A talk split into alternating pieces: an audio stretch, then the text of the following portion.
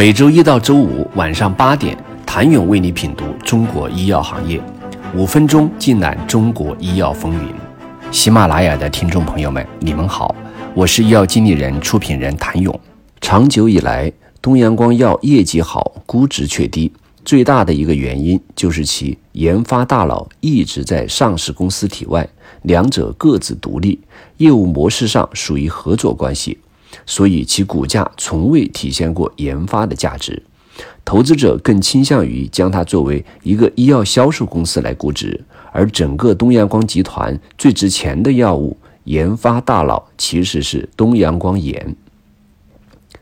事实上，东阳光盐的主体是创办于2005年的东阳光药业研究院，其偏居东莞松山湖。却是一个由一千七百多名硕士和博士组成的庞大研发团队，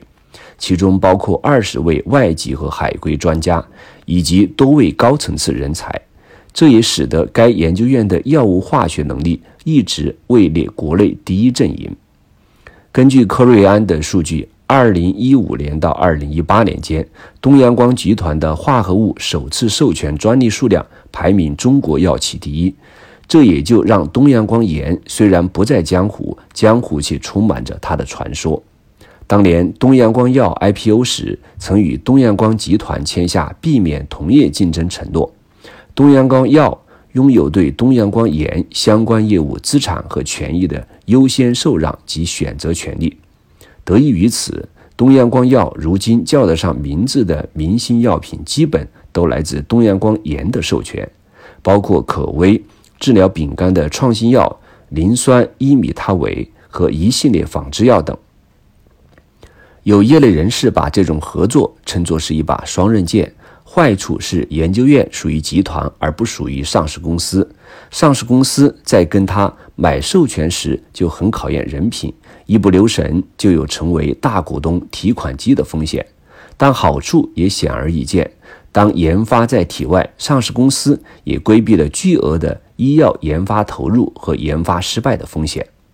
东阳光集团对东阳光盐这个大佬的打造可谓不惜重金，每年投入的研发费用约为十八亿元，累计总投入已超过一百八十亿元。为此，东阳光集团不得不进行债务融资，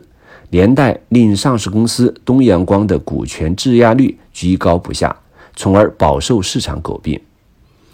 为了解决研发资金的难题，最近一两年，东阳光集团为东阳光盐启动了战略投资者的引进计划，并开始谋求在资本市场的上市。但也是在此时，东阳光盐跟东阳光药的合作模式成了一个 bug。东阳光药一部分优先权的存在，影响了东阳光盐的业务稳定性和资产独立性，并导致其融资及后续资本运作受阻。为扫清这一难题，双方在今年四月修改了避免同业竞争承诺。东阳光药放弃了相关收购选择权及未来从事境外业务的权利，而作为补偿，东阳光集团则无偿赠送他百分之十的东阳光盐股权，并补充承诺，东阳光药未来可以优先采用零对价加销售收入分成的模式。取得东阳光盐国内制剂产品的推广及商业化机会，也正是这部分无偿赠送的股权，在最近的资产剥离交易中，引发了上交所对于定价的询问。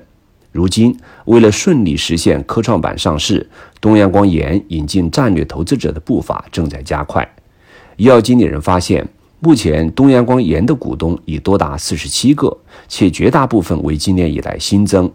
除了 IDG 等知名机构，今年二月，广东省唯一的省级国有资本运营公司和产融结合平台广东恒建也以六亿元人民币战略入股东阳光盐，成为基石投资者和领投方之一。五月，东莞金控的管之光投资基金也以一亿元战略投资为其背书。一位长期关注东阳光盐的投资人对医药经理人表示：“东阳光盐如果独立上市，影响力将远超之前东阳光和东阳光药的上市。按照 Pro IPO 轮两百亿的估值，其上市后保守估计会在四百亿元以上。这也将带来整个东阳光集团的生物医药板块价值的重估。届时，其多年来重金打造的研发家底将浮出水面，能否与恒瑞、石药等正面 PK 也未可知。不过，它与东阳光这次的关联交易能否成功，还要看监管层的答复。即便成功，未来它也需要解决与东阳光药之间的交叉持股问题。上交所为什么再次对东阳光剥离东阳光药事件发出问询函？东阳光药是被贱卖还是另有隐情？请您下周一接着收听。谢谢您的收听。想了解更多最新鲜的行业资讯、市场动态、政策分析，请扫描二维码或添加医药经理人微信公众号“医药经理人”医药行业的新闻与资源中心。我是谭勇，周一见。